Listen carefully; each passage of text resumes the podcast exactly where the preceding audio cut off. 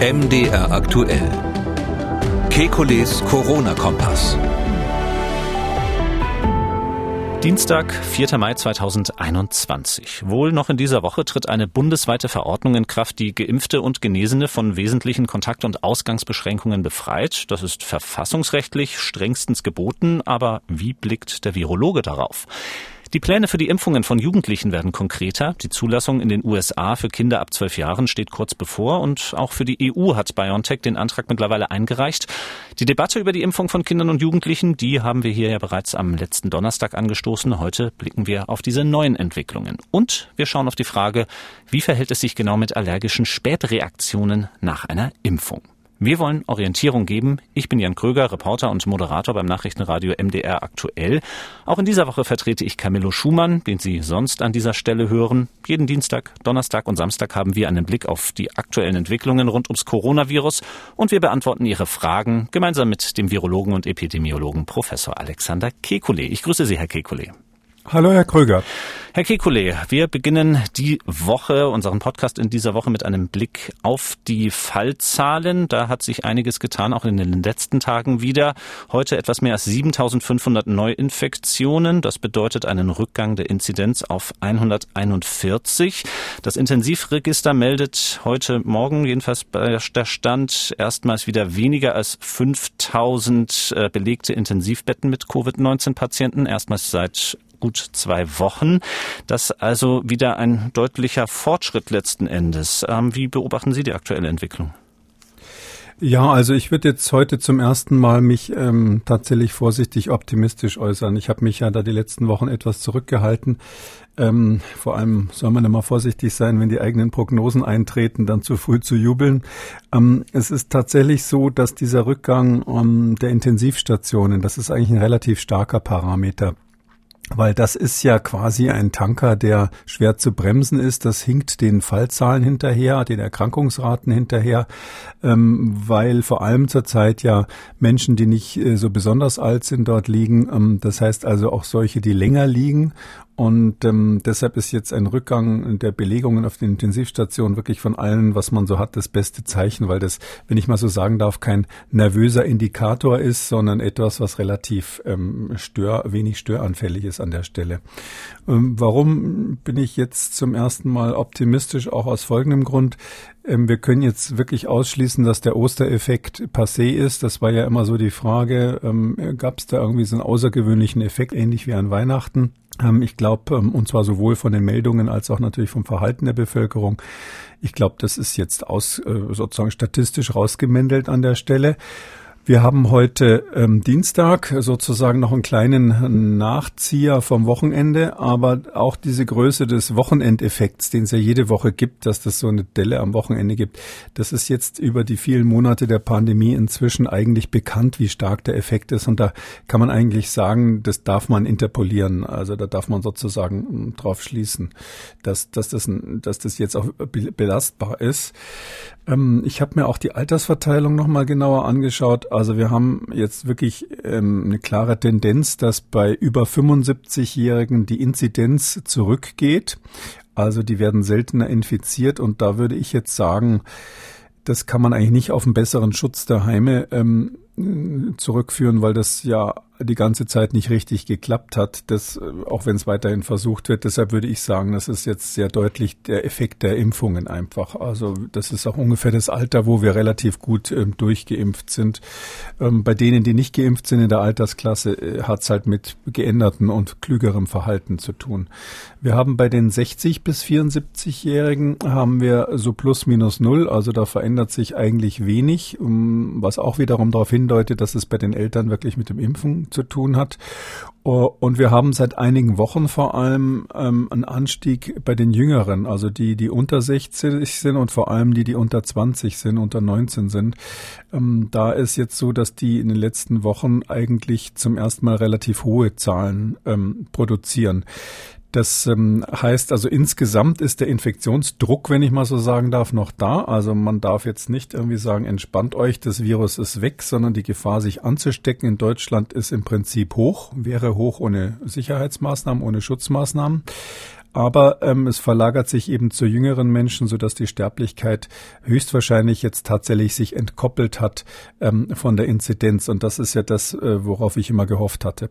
315 Tote sind es heute. Das ist verglichen mit den letzten Tagen ein relativ hoher Wert. Allerdings ähm, spricht es Ihrer Meinung nach weiterhin davon, dass es sich äh, ab, abgekoppelt hat von der Inzidenz, wenn man es mal vergleicht mit den Todeszahlen zum Beispiel in der zweiten Welle, die wir im Herbst und im Winter hatten.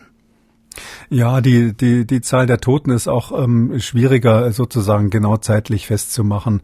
Ähm, das ist ja anders als bei den Intensivstationen, wird das ja anders gemeldet. Das, äh, diese Meldezahlen, da wird sehr viel nachgemeldet und wann, wann sozusagen da das Kreuz gemacht wird, dass jemand daran gestorben ist, das würde ich jetzt nicht so zeitgenau mhm. sehen. Für mich ist ein besserer Indikator das, was wir noch ähm, Surveillance nennen. Also das Robert Koch Institut macht ja schon seit vielen Jahren ähm, verschiedene ähm, benutzt verschiedene Verfahren, um überhaupt Atemwegsinfektionen zu beobachten. Diese sogenannten Influenza-like Illness heißt es, also Influenza-ähnliche Erkrankung, akut, akute Atemwegsinfektionen. Und ähm, da gibt's mehrere Methoden, wie die das machen. Äh, eins davon ist die sogenannte Krankenhaus-Surveillance. Das heißt auch SARI, das ist die Krankenhaus-Surveillance, also Überwachung von schweren akuten respiratorischen Infektionen. Alles hat bei uns natürlich Abkürzungen, so ähnlich wie in den USA, da ist noch schlimmer. Und dieses SARI Register, das äh, sagt also, dass wir jetzt nach wie vor eine relativ hohe Zahl von Meldungen haben bei 35 bis 59-Jährigen aber eben nicht so hoch bei den Älteren und den Jüngeren im Moment. Mm, die Zahl ist aber inzwischen in dem Bereich, wie wir sonst bei der Grippewelle auch sehen. Also es ist jetzt nicht so, dass wir da so exorbitantes Sonderproblem haben. Ungefähr zwei Drittel von diesen Meldungen akuter Atemwegsinfektionen waren äh, äh, in der, in der letzten Zeit Coronavirus bedingt. Ähm, das zweite, was gemacht wird, ist, sind, ähm, sind Untersuchungen der AG Influenza, also diese Arbeitsgemeinschaft Influenza beim Robert Koch Institut. Die kriegt Meldungen von Kranken, äh, von Arztpraxen. Und dann gibt's auch noch das sogenannte Grippe-Web. Das ist sowas, wo Leute, die, äh, ähm, die da teilnehmen, ähm, quasi über eine App melden, dass sie, dass sie Atemwegsinfektionen haben. Und ähm, die Rate ist dort auch sinkend. Äh, einzige Ausnahme bei den Kindern im Grippe-Web steigt's gerade bisschen. Aber ähm, da würde ich mal sagen, insgesamt sind auch diese Daten, die jetzt, also jetzt nicht speziell Coronavirus oder Covid-19 sich ansehen, sondern die insgesamt auf die Population schauen und sagen, wie häufig sind denn Atemwegsinfektionen? Und das ist ja ein Fall einer Atemwegsinfektion. Auch diese ganzen Parameter gehen übrigens wie immer in dieser Jahreszeit, wir haben jetzt Anfang Mai, zurück, so dass ich jetzt aufgrund dieser ganzen Zahlen tatsächlich sagen muss, ich bin sehr optimistisch, dass wir so eine Art Resilienz entwickelt haben in Deutschland gegen das Virus und ähm, Covid ist wohl dabei, sich so nach und nach zu einer Krankheit unter vielen zu entwickeln. Sie äußern schon Ihren Optimismus, mit dem sind Sie auch nicht alleine. Expertinnen und Experten wie Viola Priesemann oder auch Karl Lauterbach haben sich auch schon mit konkreten Werten geäußert. In den letzten Tagen kamen beide so auf eine Inzidenz von 50 bundesweit schon Ende Mai. Teilen Sie auch diesen konkreten Optimismus, sage ich mal, konkret wegen der Zahl? Ja, ich, ähm, äh, ich sehe das anders als die, als die Kollegen. Das ist, muss man an der Stelle sagen, aber ist, glaube ich, äh, in der letzten Zeit auch äh, deutlich geworden. Und zwar insofern, ich glaube, dass wenn wir die Entkopplung der Inzidenz von der Sterblichkeit haben, dass dann die Inzidenz nicht mehr der Parameter ist, auf den wir starren sollten, wie die Maus auf die Schlange. Ähm, es ist dann so, dass wir durchaus mit einer Inzidenz äh, zwischen 50 und 100 leben können, wenn kaum jemand an, an Covid stirbt. Das ist eben das Besondere, dass man, äh, wenn man quasi diese Krankheit, ähm, sage ich mal, von einem sehr gefährlichen Raubtier zu einem manchmal gefährlichen Haustier machen kann, äh, dann äh, muss man nicht jedes Mal Angst haben, wenn man dieser Krankheit irgendwo begegnet. Und das ist, das ist ja der Ansatz, den ich verfolge. Der unterscheidet sich insofern äh, von Frau Priesemann, vielen anderen und, und wohl auch Herrn Lauterbach, ähm, weil ich glaube eben, dass die Inzidenz quasi ausgedient hat, wenn sie nicht mehr eine Vorhersage ist für die Sterblichkeit, weil wir wollen ja äh, mit diesen ganzen antiepidemischen Maßnahmen nicht eine, eine schwere Erkältungskrankheit, die sozusagen eine Sterblichkeit hat im Bereich einer schweren Grippe äh, bekämpfen. Das wäre ja alles kein Grund für diese massiven Maßnahmen, sondern wir bekämpfen es deshalb, weil es eine ganz außergewöhnlich gefährliche Krankheit ist, beziehungsweise ich würde am liebsten sagen, Schrägstrich demnächst war. Und drum ist äh, halte ich nichts davon, jetzt zu sagen, die Inzidenz so und so kann erreicht werden. Und deshalb äh, wäre ich optimistisch. Die, den Optimismus habe ich ja jetzt ganz bewusst auch auf andere Parameter gestützt. Ähm, vielleicht noch was zu dieser Zahl. Ich glaube schon, dass wir eine ganze Weile noch eine Seitwärtsbewegung haben werden. Wir liegen jetzt irgendwo im Bereich von 150, sage ich mal, bundesweit. Es gibt aber einzelne Regionen, die noch deutlich drüber sind. Es gibt auch Altersgruppen, die drüber sind. Äh, und deshalb glaube ich gerade, weil wir zum Beispiel das Thema, wie öffnen wir die Schulen richtig, ähm, welche Sicherheitsmaßnahmen müssen wir da einziehen und vor allem, äh, wie können wir äh, Regionen mit prekärer Wohnbevölkerung, die also unter schwierigen Bedingungen dort leben, wie können wir die besser schützen? Aus all diesen Gründen glaube ich, dass wir noch eine ganze Weile ähm, relativ, also eine deutlich über 50 liegende Inzidenz haben werden. Aber wir sollten aufhören, das zum Maßstab unserer Gegenmaßnahmen zu machen. Mhm, es ist zumindest, sage ich mal, bis zum 30. Juni, wenn wir auf dieses Infektionsschutzgesetz zu sprechen kommen, ist es noch unser Maßstab. Ähm, welche Rolle, da wir bisher noch nicht über das Thema der Impfung gesprochen haben, welche Rolle könnten die Impfungen in den nächsten Wochen dabei spielen, diese Zahlen zu senken? Ja, die Impfungen, ähm, das kommt jetzt wirklich darauf an, wie man sie einsetzt. Also bei den Impfungen ist das eine und das Wichtigste, kann man nicht oft genug sagen, die Alten zu impfen, weil man dadurch die Sterblichkeit senkt, genau diese Entkopplung hinbekommt.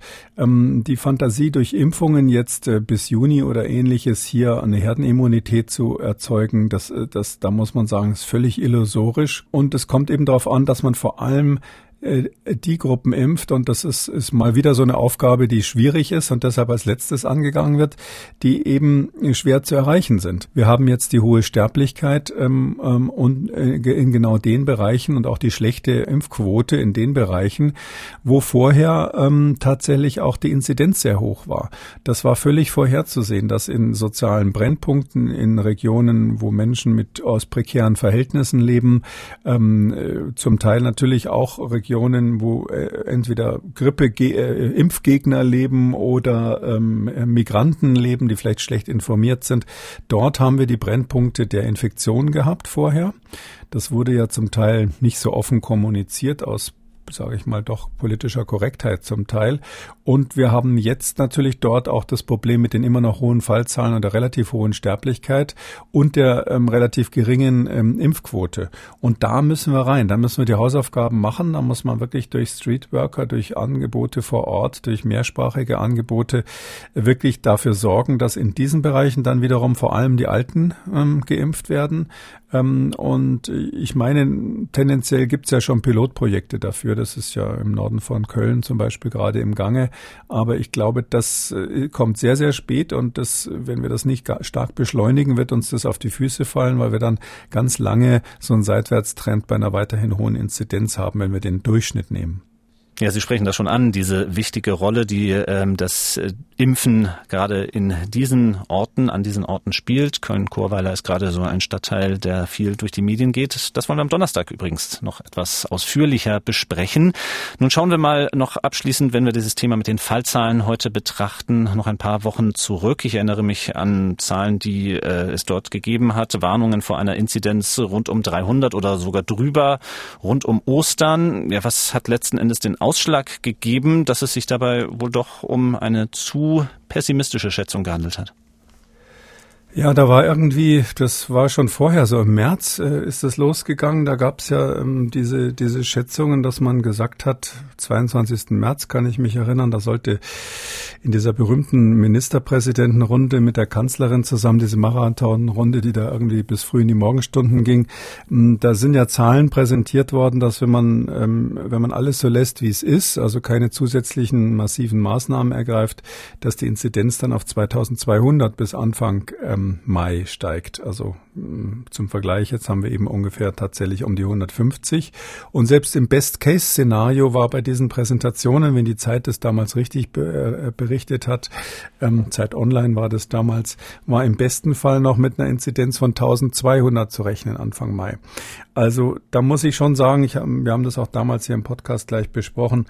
Also ähm, da fragt man sich dann schon, welche Leute das da, also es waren Daten des Robert Koch Instituts, aber man fragt sich dann schon, auf welcher Datenbasis die Ministerpräsidenten und die Kanzlerin da bis morgens ähm, diskutiert haben. Fast hätte ich gesagt, zum Glück haben sie sich von dieser von diesen Horrorszenarien da letztlich nicht anstecken lassen und vernünftige Maßnahmen beschlossen. Es war klar, dass man natürlich nicht aufhören kann mit den Maßnahmen, aber da waren ja totale Lockdowns quasi auf dem Tisch gelegen mit ganz, ganz massiven Forderungen. Ähm, und, und da wurde ja wirklich mit über, überlaufenden Intensivstationen und Triage und allem gedroht an der Stelle. Ähm, ich glaube, jetzt ist es ganz wichtig zu analysieren, ähm, nicht einfach weiterzumachen. Und äh, das würden Politiker übrigens machen. Politiker geben ja Fehler nie zu ähm, oder selten zu, was ich bei Politikern ein bisschen verstehe, weil das ganz schwierig ist, sowas zu kommunizieren. Aber ich glaube, wir Wissenschaftler, wir dürfen uns davon nicht anstecken lassen. Wir müssen wirklich, wenn wir ähm, was analysiert haben und dann hinterher feststellen, da lag ich komplett daneben, sozusagen 180 Grad, dann müssen wir der Öffentlichkeit auch erklären, warum das so war, weil wir sonst das Vertrauen verspielen spielen. Und wir brauchen die Wissenschaft ähm, tatsächlich ja so als Kompass in dieser ganzen Pandemie, ähm, weil die Politik, auch die Politik braucht die natürlich. Und nur dann werden wir auch besser, wenn wir diese Sachen diskutieren. Sonst ist es in der Fachwelt total üblich. Ja, wenn wir ein Experiment machen und das hat nicht funktioniert, dann reden wir sehr, sehr offen darüber. Da lacht auch keiner hämisch. Aber ich glaube, ich erkenne jetzt, dass so der eine oder andere, nicht nur die Leute, die jetzt im Doppelberuf Wissenschaftler und Politiker sind, dass der eine oder andere einfach ähm, zur Tagesordnung übergeht geht, ohne mal die Frage sich zu stellen, äh, was können, woran lag's? Ähm, also ich gehörte ja nicht zu denen, die da diese äh, dramatischen Einschätzungen gemacht haben. Ich will trotzdem mal ganz kurz versuchen. Also ich glaube, wir haben damals, oder die Leute, die da so pessimistisch waren, haben damals zum einen die Disziplin der Mehrheit der Bevölkerung unterschätzt und die Gefahr durch neue Mutanten insbesondere überschätzt. Das war ja schon damals ein bisschen die Diskussion. Es ist ja so, dass wir ähm, bei der englischen Variante zum Beispiel äh, feststellen müssen, die hat jetzt eben nicht zu der angesagten ähm, explosionsartigen Fallvermehrung geführt. Ich erinnere mich dann noch an Zahlen und an, an so Grafiken, die da präsentiert wurden, wo, es, wo einem Angst und Bange wurde. Ähm, diese Explosion hat nicht stattgefunden, weil eben die englische Variante, die ja jetzt tatsächlich mehrheitlich in Deutschland ist, ist. Das ist hier die dominierende Variante, weil die sich im Prinzip genauso verhält wie das Virus vorher und im Prinzip durch kluge Gegenmaßnahmen eben genauso unter Kontrolle zu bekommen ist. Und immer wenn wir ihr irgendwie die Türen aufmachen, zum Beispiel jetzt gerade höhere Inzidenz bei jüngeren Menschen, natürlich durch die Schulen äh, und dadurch, dass die vor allem nicht geimpft sind und dadurch, dass sie sich natürlich auch zum Teil jetzt locker machen im Frühjahr, dann geht diese Variante hoch. Aber sie führt nicht zu dieser Explosion, weil der Unterschied in der Infektiosität, also sozusagen im Reproduktionsfaktor R, äh, dieser Unterschied, der ist für die äh, Epidemie insgesamt und für die Frage der Gegenmaßnahmen eben nicht relevant. Und dann gab es ja damals noch diese Daten aus dem Vereinigten Königreich, wo manche dann sofort geschlossen haben, das ist ein gemeingefährliches, tödliches Virus. Da war ich schon immer so ein bisschen irritiert weil in USA hieß es in den Medien immer, ähm, könnte sein, es gibt Hinweise darauf und bei uns haben Politiker und, und Journalisten gesagt, das Virus ist gefährlicher, tödlicher als die bis, also die Variante sei gefährlicher und tödlicher. Das hat sich ja 100 Prozent nicht bewahrheitet und es war auch so, dass in, ähm, dass in Großbritannien äh, die Zahlen eigentlich nicht schlüssig waren von Anfang an und ähm, vor allem ja in den Regionen, wo B117 sich dort ausgebreitet hat, die Sterblichkeit überhaupt nicht hochgegangen ist, zum Teil auch äh, niedriger war als im Durchschnitt. Und aufgrund dieser ganzen Fragezeichen, die damals da waren, wäre es, glaube ich, in der öffentlichen Kommission, Kom Kommunikation und auch von den wissenschaftlichen Schlussfolgerungen her gut gewesen zu sagen, wir haben da Hinweise, es könnte sein, dass ähm, wir sind deshalb einen Ticken vorsichtiger, als wir sonst wären, aber es ist immer wahnsinnig gefährlich, etwas als die Begründung für drastische Maßnahmen anzuführen. Wenn die dann hinterher wegbricht, dann fragen sich manche Leute ja, warum haben wir dann überhaupt das alles gemacht? Und deshalb plädiere ich eben vor allem an diejenigen, die dann, also die, diejenigen, die zu diesen Ergebnissen gekommen sind, die sollten vielleicht nochmal genauer erklären, wie, wie diese, diese Änderung quasi in der Beurteilung um jetzt angesichts der neuen Daten dann wissenschaftlich begründet wird. Nun schauen wir auf das Thema, was viele zurzeit umtreibt, nämlich die Rechtsverordnung für Geimpfte und Genesene, die wohl noch in dieser Woche kommen soll, für die, ja, im Moment sind es acht Prozent der Bevölkerung, die zweifach geimpft sind und zwei Wochen danach, so ist ähm, die Voraussetzung, sollen dann wesentliche Kontakt- und Ausgangsbeschränkungen zum Beispiel fallen und eben auch so etwas wie Test- und Quarantänepflicht nach der Wiedereinreise nach Deutschland. Ähm, über das Verfassungsrechtliche ist viel diskutiert worden in der Politik, auch bei uns in unserem Sender, in vielen anderen Medien auch. Wir schauen das heute uns aus der virologischen Warte an und da gibt es doch einige Fachleute, die Einwände dagegen haben. Einen habe ich gehört am Sonntagabend bei Anne Will. Das ist der Virologe Martin Stürmer aus Frankfurt. Der hat das folgendermaßen kritisiert. Es haben sich ja immer noch trotz Impfung Menschen angesteckt. Und wir haben ja auch immer wieder jetzt die Fälle in den Altersheimen gesehen, wo sich doppelt Geimpfte eben angesteckt haben. Da sind die Virusmengen vielleicht nicht mehr so hoch und der Zeitraum, wo das Virus abgegeben wird, nicht mehr so lang.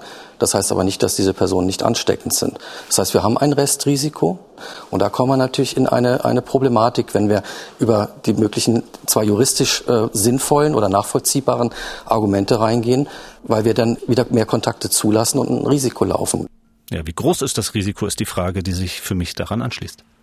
Ja, also das ist genau die richtige, die Gretchenfrage, wenn ich mal so sagen darf. Oder die Frage ist eigentlich, mit welchem Risiko gehen wir um? Ähm, Herr Stürmer hat es ja völlig richtig benannt. Ähm, das entscheidende Wort hier heißt Restrisiko. Ein Restrisiko ist ja schon so definiert, dass es ein Risiko ist, das man in Kauf nimmt, weil man zur Beseitigung dieses Restrisikos meistens überproportional drastische Maßnahmen ergreifen müsste. Also nur noch mal zur Definition. Ähm, und ich sehe es auch so, es ist ein Restrisiko. Ich glaube, er hat diesen Begriff äh, verwendet, ohne es so zu meinen, weil sonst hätte er dafür plädiert, dass man das in Kauf nimmt. Das ist sozusagen das Wesen des Restrisikos. Ähm, ja, also das ist die Debatte, die jetzt gar nicht so sehr virologisch ist, sondern die eigentlich gesellschaftlich zu führen ist. Herr Stürmer hat es völlig richtig erklärt.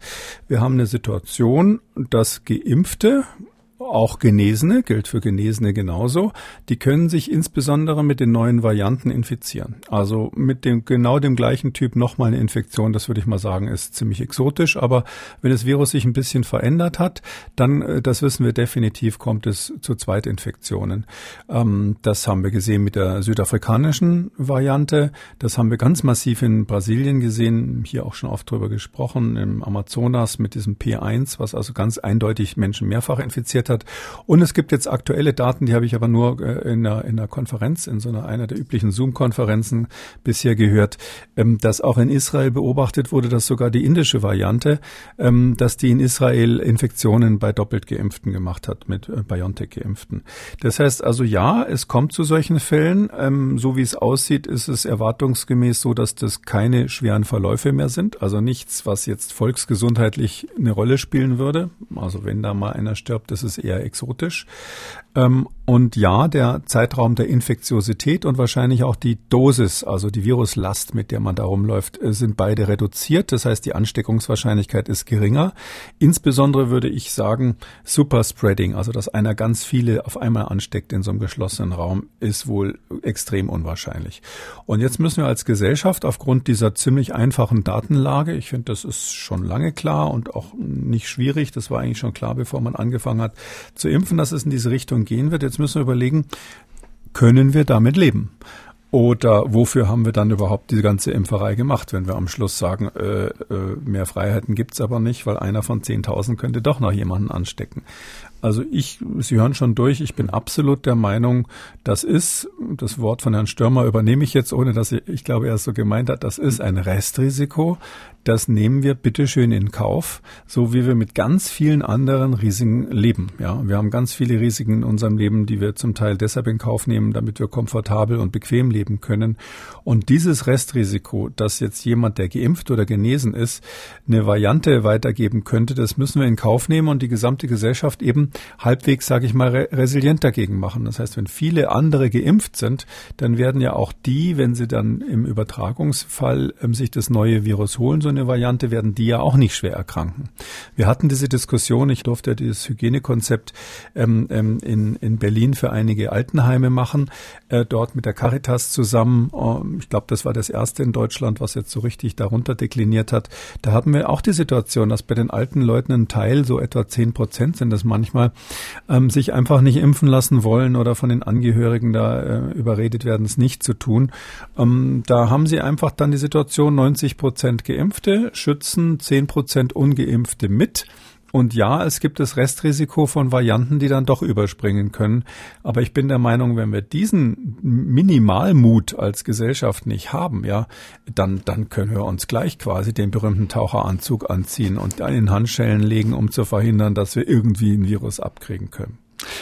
Ähm, nicht mit dem Taucheranzug, ähm, aber mit den Virusmutationen, mit den Virusvarianten sprechen Sie den zweiten Kritikpunkt an, auf den ich zu sprechen kommen möchte. Den hat Ute Teichert geäußert. Das ist die Vorsitzende des Bundesverbands der Amtsärzte in Deutschland. Und sie kritisiert die Befreiung von Test- und Quarantänepflichten für Geimpfte nach einer Reise in ein Risikogebiet. Sie sagt, ohne umfassende Tests verlieren wir den Überblick über das Infektionsgeschehen, gerade auch mit Blick auf die Virusvarianten. Ähm, das ist ein anderes Thema. Da hat sie vollkommen recht aus meiner Sicht. Das würde ich nur unterstreichen. Ähm, äh, und zwar mit, mit, es gibt sogar zwei Argumente eigentlich. Das eine ist tatsächlich die, die Epidemie, der epidemiologische Blick auf die Lage. Ähm, da haben wir in Deutschland ja sehr, sehr spät angefangen zu erkennen, dass das wirklich dringend notwendig ist, hier auch ganz massiv nach den Varianten zu gucken bei uns. Anders als die Briten, die ja schon seit März letzten Jahres damit anfingen. Und ähm, das ist, gilt ja insbesondere jetzt für die Einschleppung von neuen Varianten. Da sollten wir natürlich schon wissen, was los ist. Das ist völlig klar. Und ich bin deshalb schon dafür, dass man bei der Einreise nach wie vor ähm, äh, strenge, also nicht, nicht, nicht nur die ähm, geimpft oder genesen als Voraussetzung hat, sondern nach wie vor testet und zwar mit der PCA, na, ähm, bin ich sogar der Meinung. Ähm, und zwar ähm, insbesondere aus diesen Hochrisikogebieten, vielleicht auch aus den Variantengebieten. Da denke ich jetzt wirklich jetzt nicht an Leute, die aus Tirol kommen, ja, sondern äh, oder den kleinen Grenzverkehr zu Frankreich oder sowas, der soll jetzt bitte nicht verkompliziert werden äh, sondern ähm, äh, Einreise aus, aus außerhalb der EU. Ähm, und ähm, das heißt zum Beispiel, wenn jemand aus Indien mit dem Flugzeug kommt oder ähnliches. Ähm, es ist auch so, äh, dass man sagen muss, diese, diese Zeugnisse, ganz ehrlich gesagt, die werden sowieso, kann man hier, glaube ich, ungeschützt sagen, in bestimmten Ländern gegen kleines Geld jedem ausgestellt. Da kriegen sie quasi einen Zettel, zahlen sie 20, 30 Dollar und dann haben sie die Bescheinigung, die sie da brauchen.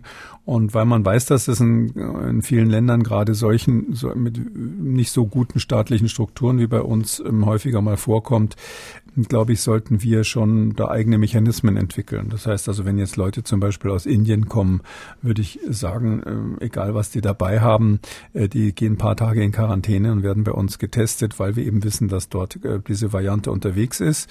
Und bisher ist das ja auch noch gang und gäbe. Das würde ich nicht erleichtern. Aber ähm, ich glaube, ich habe das mal GGG-Strategie schon vor einiger Zeit genannt, also genesen, geimpft, getestet.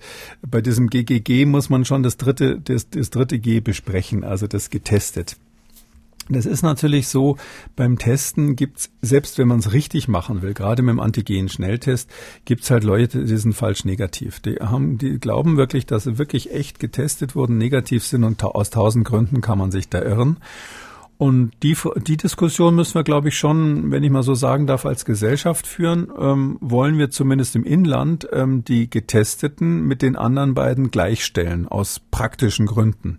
Ich finde ja, weil alles andere ist nicht praktikabel und würde wahrscheinlich beim Bundesverfassungsgericht durchfallen. Und ich glaube, das ist auch der Ansatz ähm, vieler Bundesländer und, und, und äh, vieler, vieler ähm, Leute, die jetzt das im Moment diskutieren. Es gibt aber noch so ein paar, die sagen, nee, die Getesteten kann man nicht gleichstellen, weil es da auch Fehler geben kann ich bin wirklich dafür, dass wir jetzt an dieser Stelle der Pandemie, wo wir auch so ein bisschen das Licht am Ende des Tunnels sehen, wirklich sagen, GGG gilt bei uns als, äh, ist bei uns quasi mm, ein Freibrief, ähm, wo wir trotzdem weiterhin über, überwachen, natürlich insbesondere bei Ausbrüchen oder auch bei der Einreise. Aber wer eine dieser drei äh, Möglichkeiten sozusagen nachweist, der ähm, äh, hat halt dann weniger Restriktionen. Ähm, Sie haben die Nachweise schon angesprochen. Der Test ist ja jetzt im Moment noch der leichteste. Was als Nachweis für Geimpfte dienen wird, ist noch immer nicht ganz klar oder wie er genau aussehen wird. Zum Beispiel dieser digitale Impfpass, der europaweit oder EU-weit kommen soll. Und dann erreichen uns auch viele Nachfragen, auch von unseren Hörern, was die Kategorie der Genesenen angeht. Dort ist ja im Gespräch oder angedacht, ähm, einen maximal sechs Monate alten PCR-Test vorzulegen. Und die Frage, die sich deswegen viele stellen, Warum kann man das nur via PCR-Test nachweisen und nicht etwa per Antikörpernachweis? Ja, da gibt's ähm, viele Fragen. Also das eine ist, warum per PCR? Ja, die PCRs werden halt üblicherweise von Laboren gemacht und ähm, wenn man da so einen Stempel vom Labor hat, ist es natürlich mehr wert. Ähm, der Antikörpernachweis ist meines Erachtens genauso wertvoll. Also wenn man eine Blutabnahme macht und mh, mm, vielleicht sogar noch wertvoller, wenn man damit nachweist, dass man, dass man genesen ist. Ähm, ich wäre dringend dafür, dass das selbstverständlich mit in die Liste hineinkommt ähm, der ähm, Nachweise für Genesene. Ein bisschen schwieriger ist es bei den Antigennachweisen, also diese Schnelltests. Also, dass man die nicht mit reinnimmt, finde ich eigentlich richtig, weil die üblicherweise selbst gemacht werden oder unter improvisierten Bedingungen gemacht werden, jetzt nicht so richtig ähm, von einem Facharzt, der dafür ausgebildet ist. Und die sollen ja eigentlich auch bestätigt werden hinterher durch einen Labortest. Wir haben in diesem Podcast ja unseren Hörern äh, immer wieder ähm, den Rat gegeben, falls sie mal positiven Antigen-Schnelltests sind, sich schnellstens einen Beleg aus dem Labor zu holen ähm, per PCR, dass sie tatsächlich ähm, positiv waren, falls dieser Impf Impfpass irgendwann kommt. Also ich glaube, die Antikörper, die positiven, die sollte man auf jeden Fall, da gibt es gar keinen anderen Grund, mit in die Liste aufnehmen.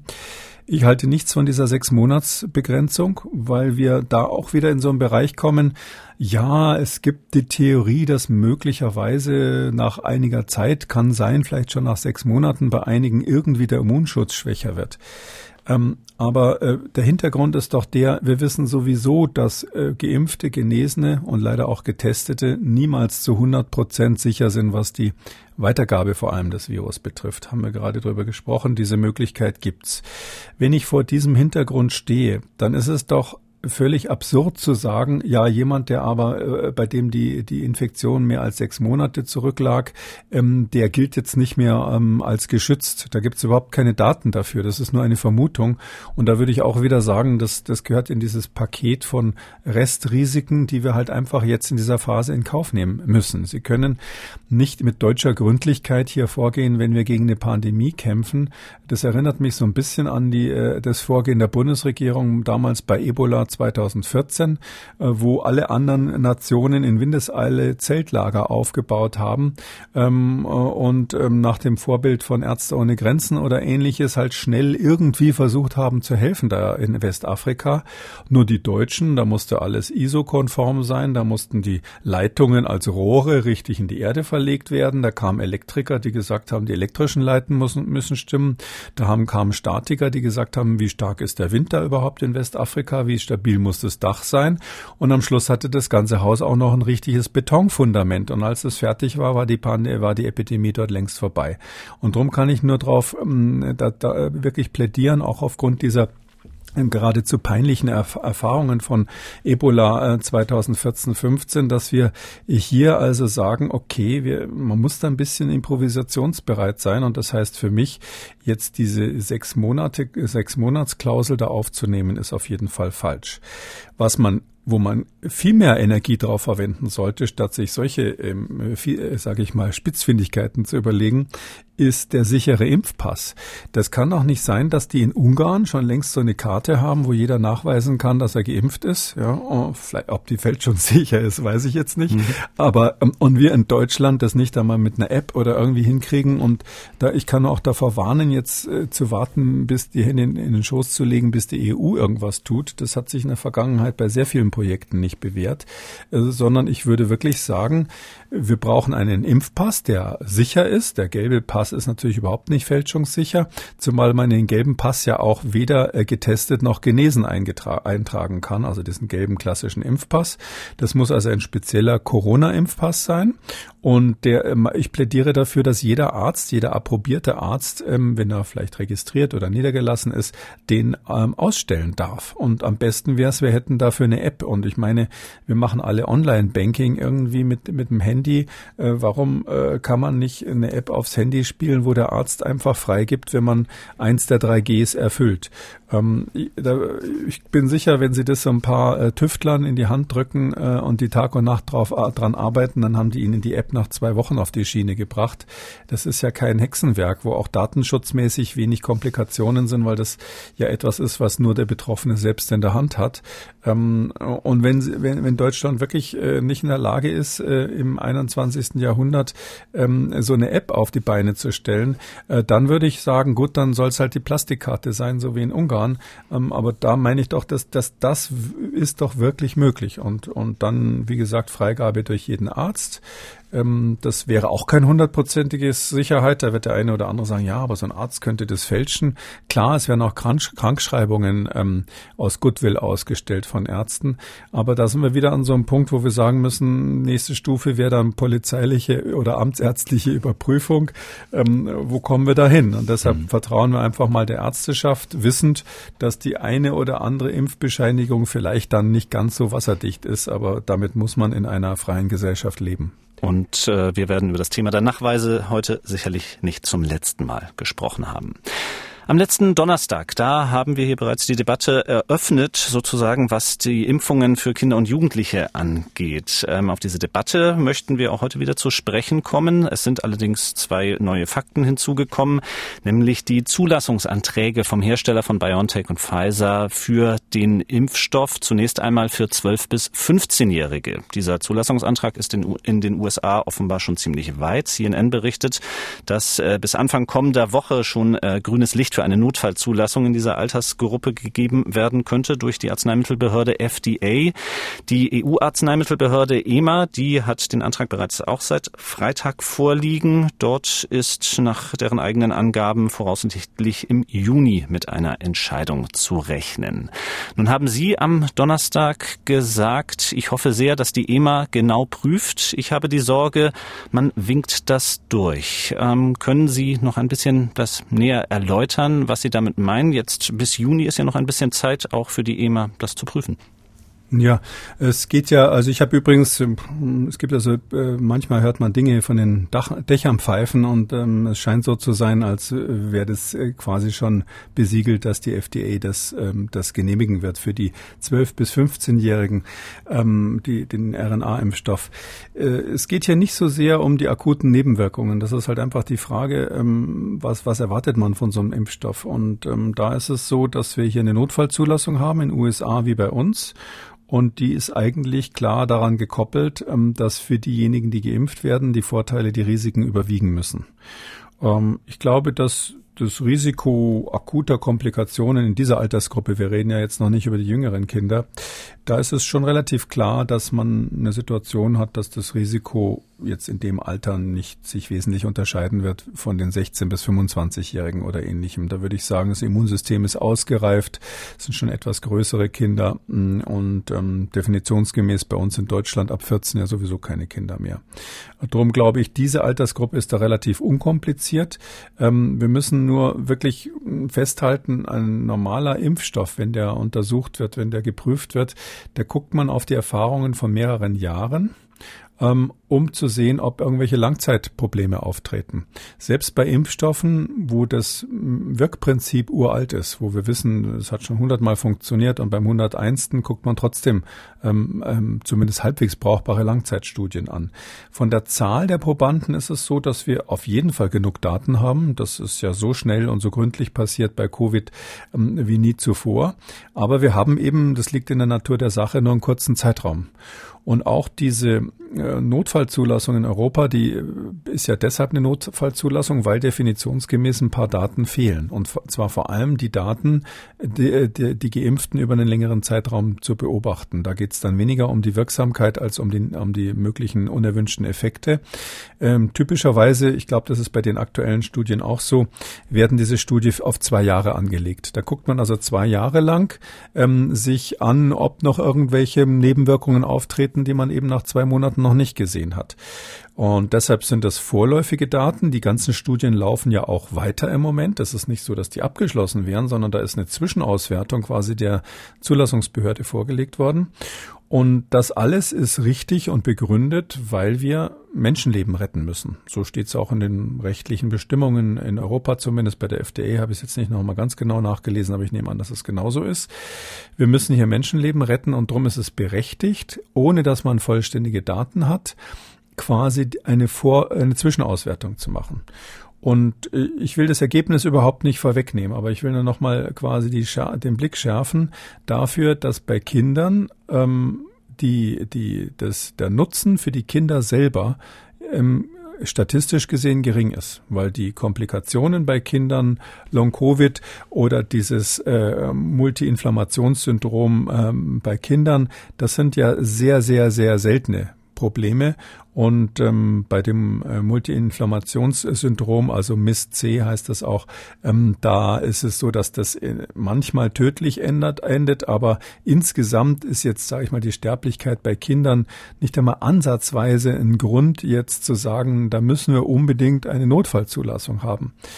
Ja, und dann, ohne jetzt ähm, da so ins Detail zu gehen, aber es ist ja so, wir haben hier einen Impfstoff, der ein völlig neues äh, Wirkprinzip hat. Also so ein RNA-Impfstoff. Ähm, ich bin immer noch begeistert, dass das auf Anhieb so perfekt funktioniert hat, aber es ist eben der erste Versuch. Das heißt, man kann in die Medizin, äh, der Medizingeschichte jetzt reinschreiben. Wir haben Erfahrung mit RNA-Impfstoffen, wenn man mal die Ergebn Zwischenergebnisse der ersten großen Studien sich anschaut, seit letzten November. Das ist wirklich äh, unser, unser Rückblick, unser Blick zurück.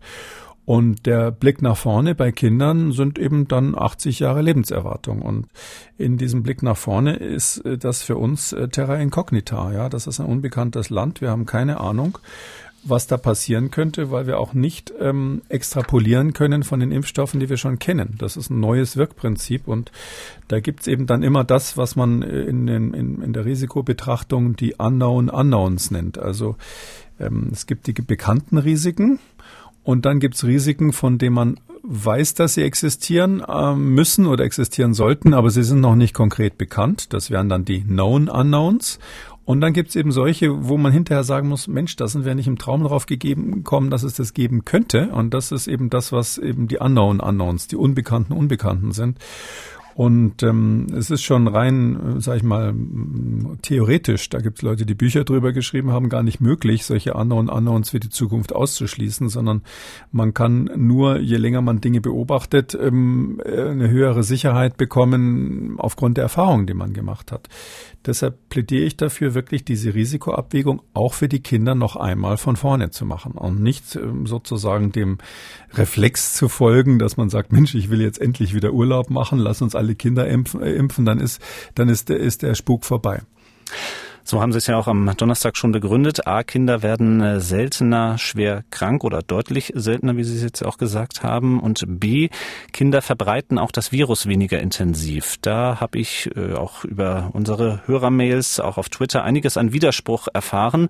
Häufig auch ähm, in Bezug auf die derzeit hohen Inzidenzen in der Altersgruppe zwischen 5 und 19 Jahren, auf die Sie heute allerdings auch selber schon eingegangen sind. Also äh, Widerspruch oder wie passt das zusammen? Das möchte ich jetzt glaube ich, gerne nochmal auflösen. Ja, das ist überhaupt kein Widerspruch. Also das eine sind die, sind die Daten, dass wir ähm, bei Kindern offensichtlich weniger Übertragung haben. Also die, die Übertragung durch Kinder, das, das äh, ist zumindest jetzt die Auswertung der CDC, also dieser amerikanischen Gesundheitsbehörde, die alle Studien, die es dazu gibt, ähm, sich angesehen hat. Und die sagen also unterm Strich sieht so aus, dass zumindest jüngere Kinder, ich sage jetzt mal so bis zehn Jahre, ähm, dass die ähm, aus Gründen, die wir nicht genau kennen, wo wir aber viele Theorien drüber haben, wohl das Virus weniger häufig häufig weitergeben und wohl auch sogar weniger häufig bekommen. Das heißt also, mm, hat offensichtlich was mit dem angeborenen Immunsystem bei den Kindern zu tun, möglicherweise damit zu tun, dass das daueraktiviert ist. Werden viele Faktoren hin, diskutiert hin, bis hin zu der Frage, wie viele Rezeptoren die auf der Schleimhaut haben von diesen sogenannten ACE2-Rezeptoren, die das Virus äh, für den Eintritt braucht und, und, und. Aber warum auch immer das so ist, für das Virus ist sozusagen ein, ein Kind unter zehn äh, nach den jetzigen Daten ja, ähm, ein äh, schlechteres Vehikel, sich auszubreiten als jemand, der älter ist. Das ist das eine. Das andere ist jetzt natürlich die Frage, wo beobachten wir im Moment gerade ähm, eine hohe Inzidenz. Und da ist es so, wie ich eingangs sagte, wir haben in den letzten Wochen ist es speziell, seit wir eben mit den Kitas und den Schulen wieder großzügiger sind, ähm, haben wir ähm, einen deutlichen Anstieg in dieser Altersgruppe. Also bei den ganz Jungen bis 14, sage ich mal, oder bis 10 sogar tatsächlich. Wenn man sich die Daten vom RKI anschaut, äh, dienstags werden die immer aktualisiert, diese altersspezifischen Daten. Ich, äh, aber die Daten für heute sind noch nicht raus gewesen, als wir das äh, auf, äh, jetzt aufzeichnen. Und aber trotzdem ist der Trend bisher ziemlich eindeutig. Aber das ist eben das, was man einen Founder-Effekt nennt, weil hier das Virus quasi sich ausbreitet in einer Population, in einer Teilpopulation, wo es eben vorher aus verschiedenen Gründen sich noch nicht besonders stark ausgebreitet hat. Einer der Gründe ist, dass wir die Kinder vielleicht besser beschützt haben, Schulschließungen und so weiter. Ein anderer Grund kann einfach sein, dass es eben schwieriger ist, für das, äh, für das Virus sich dort auszubreiten. Und darum äh, äh, kommt, macht sozusagen die Welle in diesem Bereich erst zu einem Zeitpunkt, wo, wo, wo woanders die Wellen schon durchgelaufen sind. Gibt es tausend Theorien, aber kannst nur nochmal sagen, diese anfänglichen Vermutungen, und das war offensichtlich das, was äh, einige Hörer da ähm, im Kopf hatten, ähm, da, wo man gesagt hat, B117 infiziert infiziert äh, aufgrund biologischer Eigenschaften eher junge Menschen und Kinder. Ähm, das hatte man in England mal so vermutet. Das ist längst vom Tisch. Uns ist völlig klar, dass das nicht der Fall ist. Und dann bleibt eben nur noch der Founder-Effekt. Dann kommen wir zur Frage, was würde uns letztlich dieser Impfstoff bringen ähm, für Kinder und Jugendliche, vielleicht auch irgendwann unter Zwölfjährige? Die Debatte ist in den letzten Tagen ein wenig weitergegangen. Jörg Dötsch hat sich geäußert. Er ist Professor für Kindermedizin am Uniklinikum Köln. Gestern im Deutschlandfunk hat er sich folgendermaßen dazu geäußert. Es ist immer ganz wichtig, dass eine Impfung oder auch eine medikamentöse Therapie bei Kindern nur dann zur Anwendung kommt, wenn sie einen direkten Nutzen für das Kind oder den Jugendlichen selbst hat. Gleichzeitig kann es natürlich ein positiver Nebeneffekt sein, dass dadurch, dass wir mehr Kinder und Jugendliche impfen, dann auch insgesamt mehr Menschen geimpft sind, sodass die Erkrankungsausbreitung gestopft wird. Das ist ja das, was wir mit dem ja etwas sperrigen Begriff Herdenimmunität bezeichnen. Im Endeffekt, wenn die Pandemie dadurch gestoppt werden kann, profitieren natürlich alle Kinder, Jugendliche und Erwachsene. Also was Herr Dötsch gesagt hat, ist in jeder Hinsicht richtig. Ähm, zum Ersten erinnert er daran, und das ist eben in der Diskussion gar nicht selbstverständlich, und nochmal, ich hoffe, dass die EMA, dass die Europäische Arzneimittelbehörde das berücksichtigt, es muss den Kindern selbst nutzen. Ist meines Erachtens, wie ich das lese, auch im europäischen Gesetz so verankert. Zweitens sagt Herr Dötsch, es ist ein Nebeneffekt, dass wir möglicherweise die sogenannte Herdenimmunität dann dadurch erreichen können.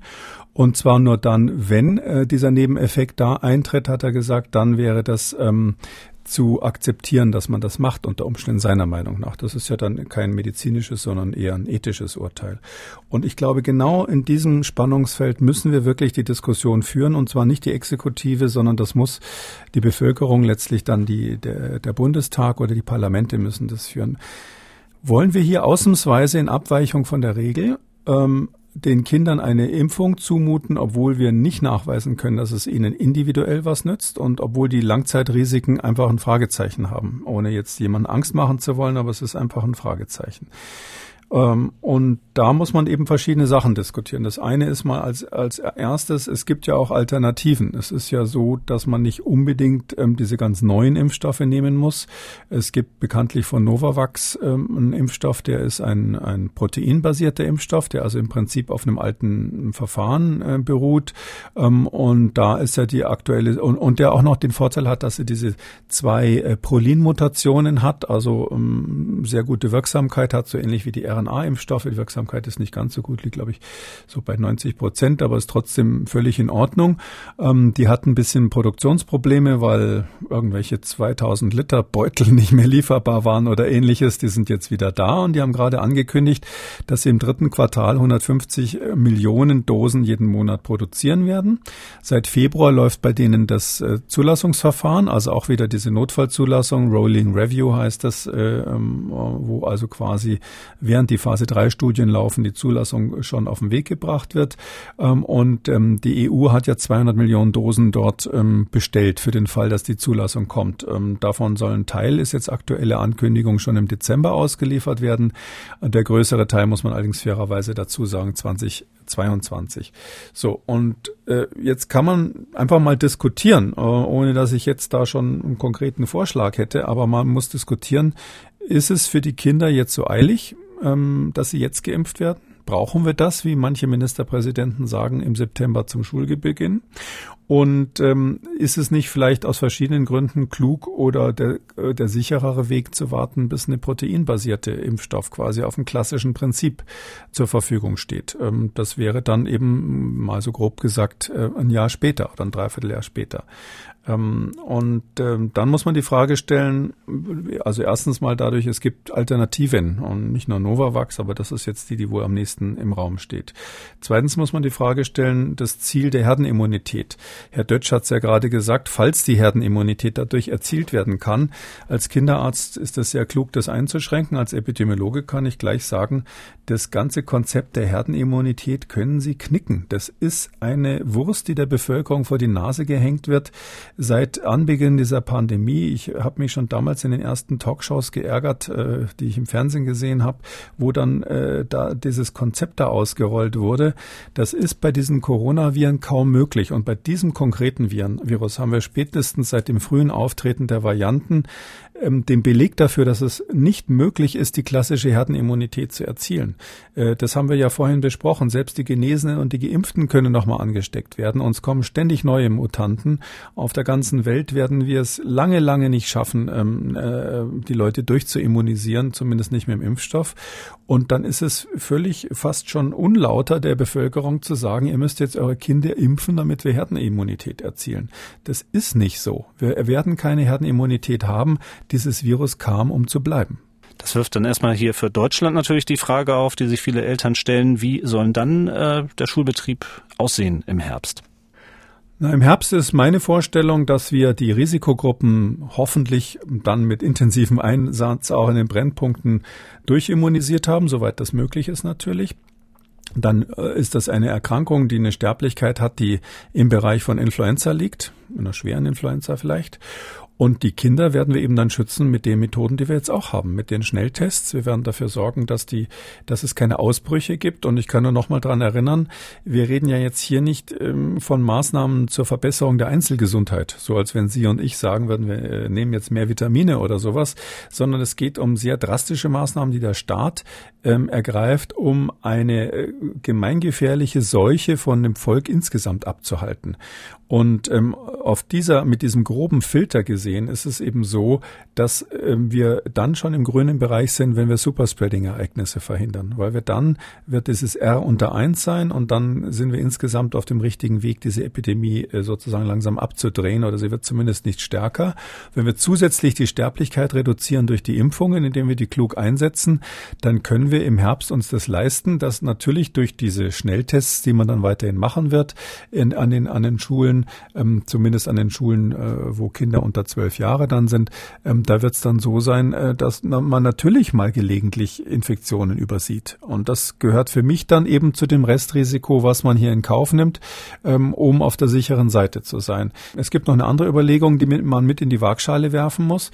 Und das ist ja die, ähm, wie schnell haben wir in Deutschland Impfstoff oder wem nehmen wir eigentlich den Impfstoff weg, wenn wir jetzt wie vorgeschlagen bis September die Kinder alle geimpft haben. Und da muss ich sagen, es wird ein zäher Weg in diesen Brennpunkten überall die Risikopersonen ähm, zu impfen. Die müssen sie erst finden, dann überzeugen, dann impfen. Und da hat man sich ja schon, schon bei der, bei der Verhinderung der Infektionen also keine Namen gemacht. Man hätte ja auch in diesen Bereichen Ausbrüche frühzeitiger ähm, eingrenzen und verhindern können. Ich glaube deshalb, dass es bei den Impfkampagnen, so, so toll die jetzt sein mögen, eine Weile dauert. Und ich sehe einfach nicht, dass wir quasi dermaßen im Impfstoffnachschub schwimmen, äh, dass wir uns leisten können, dann die Kinder zu impfen, ohne irgendjemand anders in Deutschland, der es dringender braucht, den Impfstoff wegzunehmen. Oder knallhart zu sagen, wenn durch mehr Impfung auch mehr Menschen sterben in Deutschland, dann ist es der falsche Weg. Vielleicht noch ein Aspekt, den man vor Augen haben muss. Die RNA-Impfstoffe sind extrem erfolgreich. Und ähm, es ist so, dass wir natürlich aus diesem Grund zumindest in den reichen Ländern die Situation haben, dass diese RNA-Impfstoffe, vielleicht später noch gute ähm, Proteinimpfstoffe, über die wir gerade gesprochen haben, die werden sozusagen die Impfstoffe erster Wahl sein. Und das wird ganz automatisch zur Folge haben, dass man von denen mehr bekommt und die Vektorimpfstoffe wahrscheinlich dann eher so eine Brückenlösung war, waren, bis die RNA-Impfstoffe dann voll verfügbar sind. Ähm, und das heißt aber dann, dass man in der Situation wirklich quasi die Kapazität mit RNA-Impfstoffen zum jeweiligen Zeitpunkt sich anschauen muss. Heißt bei uns dann im Wesentlichen äh, Pfizer, Pfizer, BioNTech und, und ein bisschen Moderna dazu. Vielleicht kommt ja CureVac in, in Tübingen, aus Tübingen dann demnächst auch noch mit ähm, ähm, in die Runde. Aber das sind dann sozusagen die Impfstoffe, mit denen wir rechnen müssen. Und dann bin ich wirklich der Meinung, wir müssen ganz genau ausrechnen, haben wir dann wirklich so viel übrig? Äh, ich habe die Zahl nicht im Kopf, aber es ist eine hohe zweistellige Millionenzahl, so viele Kinder ähm, äh, jetzt in Deutschland zu impfen ähm, zu dem Zeitpunkt. Und dann natürlich der nächste Schritt. Es gibt keine Herdenimmunität dadurch, trotzdem keine Herdenimmunität bei uns. Und ähm, wie ist das eigentlich international? Ja, wir impfen hier ähm, äh, auf, auf dem Luxusniveau jetzt auch noch unsere Kinder, obwohl die nicht schwer krank werden in der Regel und nicht sterben, obwohl eigentlich die Alten ja geschützt sein sollen zu dem Zeitpunkt, also auch Ausbrüche bei den Kindern für die Gesamtpopulation eigentlich keine schweren Folgen haben äh, können. Und währenddessen schauen wir zu, ähm, wie die internationalen Hilfsprogramme alle keinen Impfstoff haben. Wenn Sie jetzt mal nach Indien schauen, mhm. äh, da ist es so, äh, dass das COVAX-Programm Programm, dieses internationale Programm, äh, frühestens im nächsten Jahr anfängt, in größerem Stil auszuliefern. Und, und, und vor diesem Hintergrund, ähm, dass wir jetzt solche Luxusprobleme da lösen, bin ich auch aus dem Grund, ähm, sage ich mal, skeptisch, ob das der richtige Weg ist. Also Sie hören so durch, es gibt mehrere Waagschalen, es gibt eine schwierige Balance zwischen äh, Verwendbarkeit des Impfstoffs, Nutzen für die Kinder selbst, indirekter angeblicher Nutzen für die Herdenimmunität. Und das, dieses ganze Paket muss man einfach mal offen diskutieren da ist die wissenschaftlichen Fakten sind eigentlich auf dem Tisch. Das ist nur der kleinere Teil. Der schwierigere Teil ist, dass die Gesellschaft sich überlegen muss, was will ich machen? Nicht wie sage ich es meinem kind, äh, Kinde, sondern wie mache ich es mit meinem Kinde?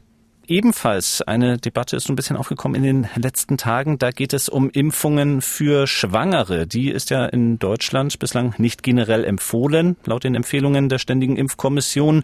Nur etwa zum Beispiel bei Vorerkrankungen. Anders sieht es zum Beispiel in den USA aus. Da werden auch Schwangere geimpft. Und äh, Intensivmediziner, zum Beispiel hatte ich gestern, glaube ich, in der Tagesschau oder auf den Seiten der Tagesschau gelesen aus dem Universitätsklinikum Eppendorf in Hamburg. Die berichten davon, dass sich eben jetzt auch die Fälle von Schwangeren häufen auf den Intensivstationen und fordern daher auch eine Freigabe der Impfungen für sie. Wie stehen Sie dazu? Also erstens, dass die Schwangeren eine Risikogruppe sind. Ich glaube, das ist äh, hier allen klar, die diesen Podcast hören. Es ist so, ähm, dass äh, man spät genug überhaupt ähm, das jetzt so in den Fokus genommen hat. Ich habe ja schon kritisiert, ähm, dass die auf der Liste des Robert Koch Instituts zumindest zu dem Zeitpunkt, als wir es aufgenommen haben vor einigen Wochen, ähm, ja noch gar nicht als Risikogruppe ähm, aufgeführt waren.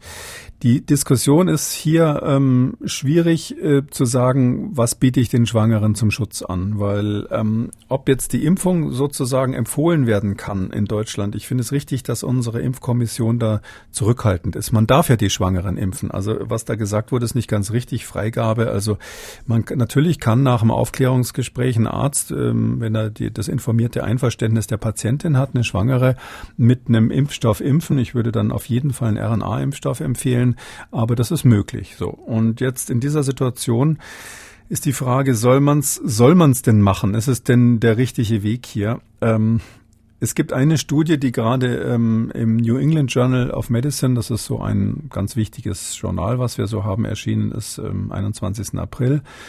Ähm, da haben die, hat die amerikanische Gesundheitsbehörde CDC, äh, die hat Daten ausgewertet ähm, von einem Verfahren, das heißt bei denen V-Safe Health, Health Checker. Ich sag's nochmal, V-Safe Health Checker. Also V am Anfang, äh, also Virus Safe soll das wohl heißen. Das ist was ganz Lustiges, irgendwie finde ich typisch amerikanisch. Wer da dabei ist, kriegt eine SMS geschickt von der Behörde und äh, soll dann hinterher auf so einer App irgendwie ankreuzen, wenn er, wenn er mitmachen will, welche Nebenwirkungen er hatte, ob es ihm schlecht geht nach der Impfung und so weiter. Und diese Daten, die natürlich nur eine Stichprobe sind, werden ausgewertet. Da ist auch eine Frage dabei, die immer dann gestellt wird, wenn der Befragte weiblich ist. Ähm, äh, beziehungsweise in Amerika heißt es nicht männlich, also wenn einer nicht angegeben hat, dass er männlich ist, dann kriegt er die Frage gestellt, ähm, äh, ob er schwanger ist und oder sie schwanger ist in dem Fall, da wenn man das so sagen darf. Und wenn das mit Ja beantwortet wird, dann kriegen die einen Anruf äh, und werden gefragt, ob sie an einem speziellen äh, Verfahren nochmal für Schwangere mitmachen wollen. Da kriegen sie dann nochmal so ein paar telefonische Fragen gestellt und das ist dann schon eigentlich alles. Also eigentlich also eine sehr, sage ich mal, indirekte, online-basierte, telefonumfragemäßige Kontrolle. Und das hat man jetzt mal ausgewertet mit einer kleinen Zahl von Patientinnen, 3958 insgesamt, von denen etwas über 2000 BioNTech und, und etwas weniger als 2000 Moderna bekommen haben. Äh, von denen wurden nur 827 bis zum Ende der Schwangerschaft verfolgt. Das heißt also, einige, aus welchen Gründen auch immer, hat man da nicht richtig äh, bis zum Ende verfolgt. Und da war es dann so, dass man ausgewertet hat, wie ist es, gibt es einen Unterschied zwischen denen und den nicht geimpften? Also gibt es irgendeinen, wie wir sagen, Sicherheit Sicherheitssignal, ein Signal, dass da irgendwas, irgendwelche Gefahr ausgeht. Da hat man natürlich das Übliche ähm, ausgewertet, also Frühgeburt, ähm, Abort, Fehlgeburt oder ähm, schwere Erkrankung der Schwangeren, was es so alles gibt, was in der Schwangerschaft passieren kann, das ganze Programm. Ähm, und es wurde auch weiter gefragt, äh, bis das Kind, ähm, äh, sofern es auf die Welt gekommen ist, drei Monate alt war aber eben nur drei Monate. Und da ist kein Unterschied rausgekommen, kein, kein Unterschied beim Sicherheitssignal. Das heißt also, bei dieser Umfrage mit den ganzen Schwächen, die sich, glaube ich, jeder denken kann, wenn er, wenn er gehört hat, wie die entstanden ist, ähm, gab es keinen Unterschied zwischen denen, die da geimpft waren und äh, denen, die nicht geimpft waren. Die entscheidende Frage natürlich jetzt auch aus den Daten, die Sie dort zitiert haben. Was bedeutet das nun für das Risiko äh, bei einer Impfung für Schwangere? Ja, also ähm, ich weiß, dass manche Fachleute dann daraufhin gesagt haben, es gibt grundsätzlich kein Risiko äh, für Schwangere durch die Impfung mit ähm, RNA-Impfstoffen. Ich glaube, diese Aussage, es gibt grundsätzlich kein Risiko auf Basis dieser Studie, kann man so nicht stehen lassen. Es ist so, ähm, dass diese Studie zwar kein Signal gefunden hat, aber es war eben auch eine kleine Studie. So eine Umfrage hat viele, viele Nachteile, da macht nicht jeder bei mit. Es ist so, dass die meisten Teilnehmerinnen hier übrigens gemacht wurde, das so von Mitte Dezember bis Ende Februar. Ähm, und die meisten Teilnehmerinnen waren, weil das eben am Anfang der ganzen Impfkampagnen waren, waren aus dem medizinischen Bereich, also Schwestern und Ärztinnen. Und ähm, das ist natürlich schon mal so eine besondere Auswahl von Leuten, die man dann nimmt, weil die, weil die hatten eben eine, ähm, äh, die waren früh dran in der Impfpriorisierung. Die wurden natürlich dann verglichen mit dem Durchschnitt der sonstigen Bevölkerung und ähm, ob man das so einfach so machen kann, ob jetzt medizinisches Personal im weitesten Sinn in der Schwangerschaft sich ganz genauso verhält wie nicht medizinisches Personal, das würde ich jetzt mal nicht äh, unterschreiben. Und es ist auch so, dass natürlich dann muss man immer so soziale Faktoren mit reinbringen, weil, weil zum Beispiel Fehlgeburten in bestimmten sozialen Milieu häufiger sind. Und wenn man jetzt natürlich da eine Gruppe rausgesucht hat, wo Komplikationen in der Schwangerschaft aufgrund besserer Ernährung, aufgrund vernünftigerer Schwangerschaft Schwangerschaftsvorsorge und so weiter selten sind, äh, dann darf man sich nicht wundern, dass auch die Komplikationen bei den Geimpften selten sind. Und deshalb ist es ohne Kontrollgruppe quasi aus meiner Sicht nicht möglich, das sauber auszuwerten. Kleine Zahl hatte ich schon gesagt und ähm, dann ist es auch so, dass aufgrund des Zeitablaufs eben ähm, die, die Komplikationen, die überhaupt gemeldet wurden, eigentlich alle im dritten äh, Trimenon der Schwangerschaft waren, also im letzten Drittel der Schwangerschaft. Die Impfungen waren zum größten Teil in der Mitte der Schwangerschaft, im zweiten Trimenon, aber äh, das ist eben so, dass man quasi ähm, jetzt äh, nur ein ganz Teil, kleiner Teil der Patientinnen ist so verfolgt worden, dass man von Anfang bis Ende sozusagen die Schwangerschaft sich anschauen konnte. Ähm, äh, es wurde quasi gewertet, äh, die 30 Tage, glaube ich, bevor vor Beginn der vor der ersten Schwangerschaftswoche, wenn die sozusagen 30 äh, innerhalb von 30 Tagen vorher zum ersten Mal geimpft wurden, dann hat man sie in diese Studie reingenommen. Aber das waren nur ganz wenige. Die meisten eben hatten sozusagen haben berichtet über die letzte über das letzte Drittel, so dass ich jetzt mal sagen würde, unterm Strich ist das ein interessanter Hinweis in die Richtung. Es ist schon mal beruhigend, dass die dort kein krasses Signal gefunden haben. Hätte ich auch erwartet, ehrlich gesagt. Aber ich würde nicht so weit gehen zu sagen, da gibt es grundsätzlich kein Risiko durch diese Impfung von Schwangeren, sondern ich bin da absolut bei der äh, Ständigen Impfkommission in Deutschland, die eben sagt, ähm, sinngemäß die Daten reichen noch nicht aus, um eine allgemeine Empfehlung zu machen. Es ist ja in Deutschland sowieso schon so, dass, dass Schwangeren, die jetzt zusätzlichen Risikofaktor haben, eine, also einen der klassischen Faktoren wie schweren Diabetes oder sowas, äh, dass man denen sowieso die Impfung empfiehlt. Das ist ja schon klar. Die Frage ist nur, soll man es generell empfehlen? Äh, bin ich eigentlich zurückhaltend? Ich habe einen ganz anderen Vorschlag und zwar finde ich, das liegt eigentlich so dermaßen auf der Hand. Wir wissen jetzt nun erstens schon lange, dass Schwangere besonders gefährdet sind. Wir wissen zweitens, dass es eine Sache ist, die man sich dreimal überlegen muss, vielleicht noch öfter als bei Kindern, ob man Schwangere impft weil hier sind ja die, die Neugeborenen höchstens drei Monate lang und auch nur über so eine App verfolgt worden. Keiner weiß, was mit den Kindern in zehn Jahren oder in 20 Jahren ist, wenn die äh, Schwangeren den Impfstoff bekommen haben. Und das ist doch die kritische Frage. Die, die Schwangeren haben doch keine Angst um sich selber bei dem Impfstoff, sondern die wollen alle wissen, was ist mit meinem Kind hinterher. Und diese Frage adressiert diese Studie ja überhaupt nicht. Und deshalb sage ich, ähm, wir müssen einfach Frauen den Kinderwunsch äußern. Und in Deutschland passiert es ja nicht, nicht so ganz äh, völlig unerwartet, dass man schwanger wird, so nach dem Motto, hups, da war der Storch wohl da, sondern Frauen, die den äh, Kinderwunsch äh, äußern, dass die automatisch und sofort die erste Impfpriorität kriegen. Dass man sagt, eine, eine Frau, die sagt, sie will schwanger werden, geht zum Arzt und kriegt sofort eine Impfung. Ähm, mit einem RNA-Impfstoff würde ich da wieder empfehlen. Und damit würde man einen Großteil dieses Problems abfedern. Diejenigen, die jetzt sozusagen mit dem Test daherkommen und gerade das kleine blaue Kreuz da drauf haben und sagen, ups, jetzt weiß ich es seit gerade eben. Da ist die Entscheidung besonders schwierig, weil wir wissen, dass am Anfang der Schwangerschaft ähm, solche ähm, Nebenwirkungen besonders schwierig oder Langzeitfolgen besonders schwierig zu erfassen sind. Ja, das sind dann mehr so genetische Folgen und da ist es viel schwieriger, die zu erfassen, als wenn man im letzten Schwangerschaftsdrittel so ganz offensichtliche Effekte auf den Fetus hat. Kommen wir abschließend zu den Hörerfragen. Über den Hashtag Frakekule auf Twitter hat uns Himanshu Saxena aus München angeschrieben, derzeit allerdings in Indien. Ich werde von Delhi nach Frankfurt reisen. Obwohl ich keine Symptome habe und ich einen Test als Voraussetzung für die Einreise nach Deutschland machen lassen muss, wollte ich dennoch wissen, welche besonderen Vorsichtsmaßnahmen, abgesehen von den üblichen, ich während meiner Reise ergreifen sollte, um Deutschland sicher zu halten. Also während der Reise kann man da nicht so viel machen, also außer den, den üblichen Maßnahmen. Also ich würde immer im geschlossenen Raum natürlich eine FFP-Maske aufsetzen und die auch nach Möglichkeit auf dem Flug höchstens ganz kurz mal absetzen zum, zum Wassertrinken. Ich selber lasse auch in Flugzeugen das Essen immer aus in dieser, in dieser Pandemie, sondern trinke wirklich nur Wasser und setze die Maske wieder auf. Nach der Ankunft ist ja dann trotzdem erstmal eine Quarantäne vorgeschrieben und da kann ich nur empfehlen, das am Anfang wirklich ernst zu nehmen. Also nicht immer schnell in den Supermarkt, um, um den leeren Kühlschrank wieder aufzufüllen, sondern da wirklich andere zu schicken, wirklich zu Hause absondern. Darum würde ich sagen, mit dieser, mit diesem Verfahren, was meines Erwissens auch äh, Standard ist, ähm, äh, ist man eigentlich auf der sicheren Seite. Da gibt es gar nicht so viel Zusätzliches, was man machen soll. Anja Schumann aus Hannover hat uns angerufen. Sie wurde mit BioNTech geimpft und hat neun Tage später ja, das bekommen, was sie und andere als Covid-Arm bezeichnen. Sie beschreibt es mal selber. Das war schon ziemlich heftig. Also der ganze Arm war hart geschwollen, hat wahnsinnig gejuckt, war ein Pickelchen, war gerötet, war heiß. Ich musste zwei Tage lang kühlen.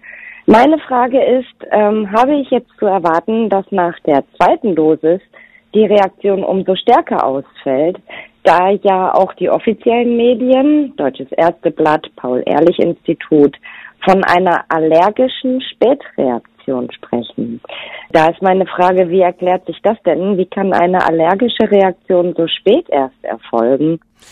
Ja, das ist ein bisschen komplex. Wir haben tatsächlich bei diesen RNA-Impfstoffen das Phänomen, dass es so ein bisschen verzögerte ähm, Reaktionen gibt, die so ähnlich aussehen wie die Impfreaktion. Also Impfreaktion ist das, was ganz am Anfang, gleich nach der Impfung passiert, dass einem eben der Arm wehtut und das geschwollen und gerötet ist.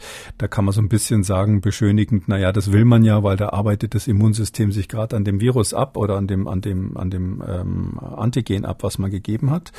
Und bei diesen RNA-Impfstoffen sehen wir da so einen komischen, verzögerten Effekt manchmal. Der ist nicht verstanden. Das wissen wir nicht, woran das liegt. Ob jetzt das nach der Zweitimpfung äh, nochmal stärker wird, ist meines Erachtens für diese Situation noch nicht ähm, untersucht worden. Wir wissen, dass die klassische Reaktogenität, also das, was sehr schnell kommt, innerhalb von, sage ich mal, drei, vier Tagen spätestens, das ist typischerweise bei den RNA-Impfstoffen nach dem zweiten Mal stärker. Schlechte Nachricht. Aber die gute Nachricht ist, für dieses etwas verzögerte Phänomen, und wenn ich es richtig verstanden habe, ist es bei der Hörerin erst nach etwa neun Tagen aufgetreten, ähm, dieses verzögerte Phänomen äh, bei den RNA-Impfstoffen, ob das sozusagen dann auch nochmal gehäuft nach der zweiten Impfung auftritt, da gibt's noch keine sauberen Daten äh, drüber. Aber meines Erachtens kann man das nicht eins zu eins schließen, dass weil die Reaktogenität nach der zweiten Impfung äh, typischerweise höher ist, dann muss auch dieses verzögerte Phänomen Phänomen, was offensichtlich jetzt hier als allergische Spätreaktion bezeichnet wird, dann auch häufiger sein. Das, das ist völlig unabhängig und noch nicht genau untersucht.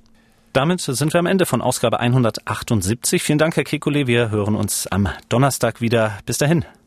Gerne, bis dann, Herr Krüger.